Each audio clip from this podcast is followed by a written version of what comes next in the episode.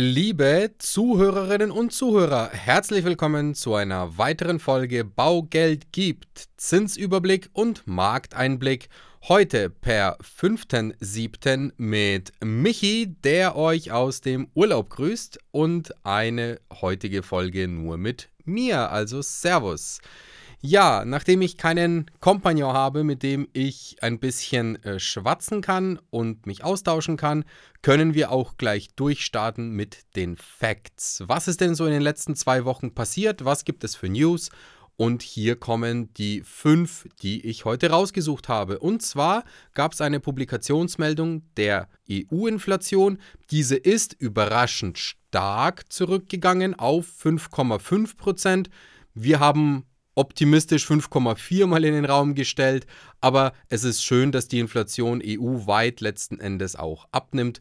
Und auch hier ist wiederum das Signal, wenn es so weitergeht, dann hoffen wir natürlich, dass die EZB auch nur noch jetzt im Juli diesen Monat einen kleinen Zinsschritt geht und dann auch analog der FED eine Zinspause einlegt. Zweite Neuigkeit, Deutsche Exporte sind niedriger als erwartet geworden, was letzten Endes wieder so ein bisschen zum Thema Zinspause passt, auch wenn das nicht ganz das Ziel der EZB ist, wie wir schon mal gesagt haben. Aber natürlich muss die EZB trotzdem auch wenn es nicht die Hauptaufgabe ist, aber doch so ein bisschen, zumindest indirekt, auf die Wirtschaft schauen und auch hier höhere Zinsen töten natürlich das Ganze ein bisschen stärker ab. Deswegen vielleicht auch da nochmal das Thema und das Puzzleteilchen, das sich ins Bild einfügt, dass wir überm Berg sind.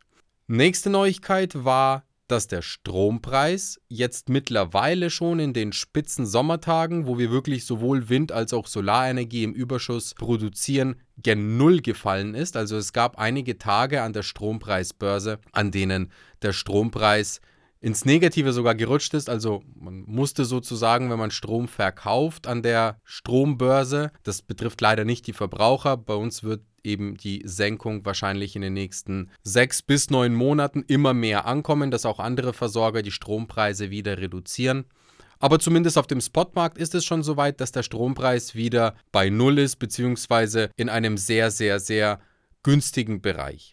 Die Mietpreise, da gab es auch nochmal eine Meldung, und zwar, die Mietpreise erreichen mittlerweile, wie wir auch schon so oft gesagt haben, 25 Euro pro Quadratmeter für möbliertes Wohnen in den Ballungsräumen im Standard. Das heißt, es gibt immer wieder Spitzen, die sogar noch höher sind, aber im Standard heißt in den Ballungsräumen 25 Euro pro Quadratmeter möbliertes Wohnen ist schon heftig. Also auch hier, Leute, kann ich wirklich nur wiederholen, schaut, dass ihr euch Eigentum schafft.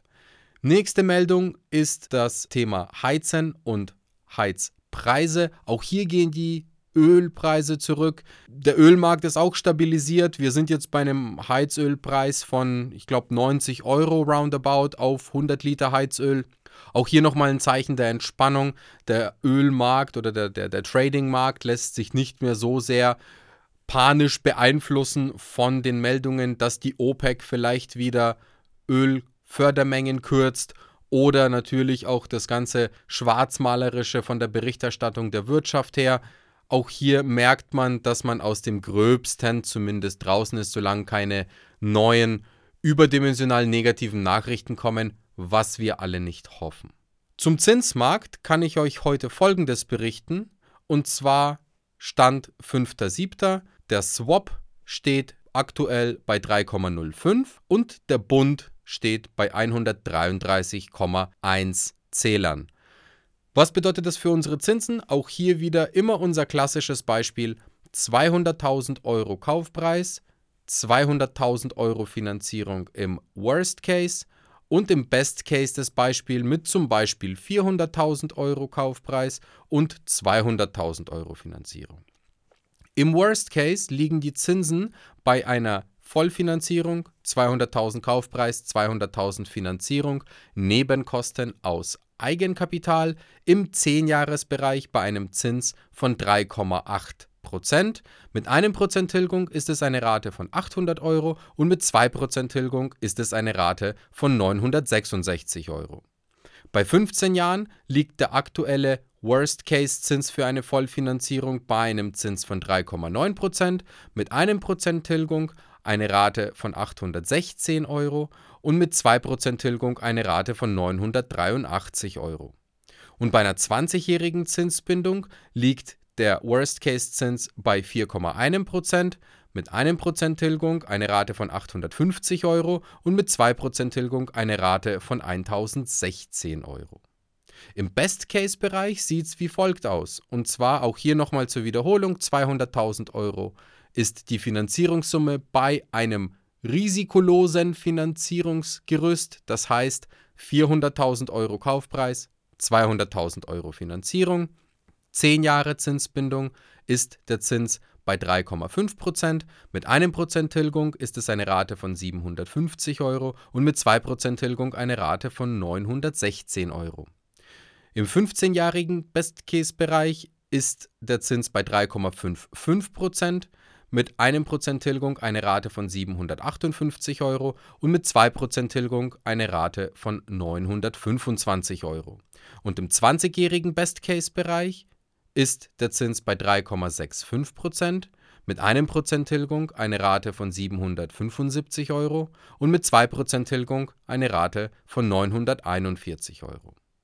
Immer wieder häufiger werden wir kommentiert und darauf hingewiesen, dass 1% Tilgung ja ach so schlimm ist und ach so fatal.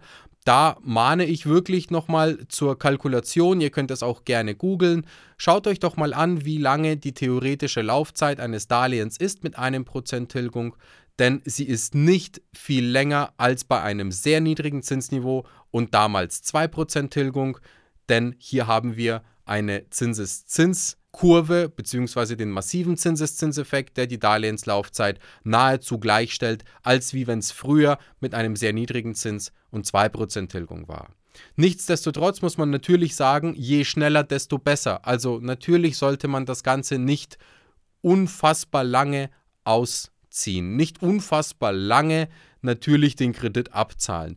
Es geht einfach nur um die Möglichkeit, die Rate günstig zu halten, um zum Beispiel sich aufs Thema Sondertilgungen zusätzlich zu fokussieren oder natürlich auch noch Geld anderweitig wegsparen und anlegen damit man einfach handlungsfähig bleibt. Das heißt nicht, dass 1% Tilgung der heilige Gral ist. Natürlich, je mehr, desto besser. Das ist doch klar. Das ist doch absolut verständlich. Aber es geht einfach nur um die Möglichkeit, dass es möglich ist. Was auch noch eine sehr spannende Nachricht ist, das habe ich erst heute wieder im Radio gehört, vielleicht auch ein Indiz oder ein Zeichen dafür, dass unsere Nachrichten oder ich sage jetzt mal Forderungen oder Aufforderungen aus dem Podcast gehört werden. Bezüglich der Grunderwerbsteuer, interessanterweise, gab es heute im B24 eine Meldung, dass Bund und Länder gerade überlegen, wie es denn möglich wäre, dass die Grunderwerbsteuer zumindest fürs eigengenutzte Objekt entweder reduziert, ermäßigt oder vielleicht sogar komplett abgeschafft werden kann. Also man sieht, vielleicht fruchtet natürlich auch das, was wir sagen, weiter und trägt auch durch euch Früchte. Deswegen auch hier nochmal die Bitte, teilen, liken, sharen. Ihr helft uns dabei. Vielen lieben Dank. Ansonsten war es das von uns, war es das von mir mit dem heutigen Tag. Es war kurz, aber knackig. Es war konzentriert und innerhalb von 10 Minuten erledigt. Ich kann nur einen kleinen Ausblick geben für die nächsten Wochen. Wird nochmal super, super spannend, denn nächste Woche haben wir nochmal einen Bauträger da zum Interview. Auch hier wieder mit coolen Aktionen, also seid gespannt, bleibt dran. Das ist eine echt coole Sache, was die mitgebracht haben. Die letzte Bauträgerfolge auch nochmal gerne anhören und ansonsten gespannt sein, was wir noch so im Petto für euch haben, denn da kommt noch einiges. Bis dahin sage ich vielen Dank fürs Einschalten und bis zum nächsten Mal. Ciao. Präsentiert von den Finanzierungsexperten der Metropolregion seit 2002. Kaufen, bauen, modernisieren. Wir finden die richtige Bank für Ihre Immobilie. www.baugeldundmehr.de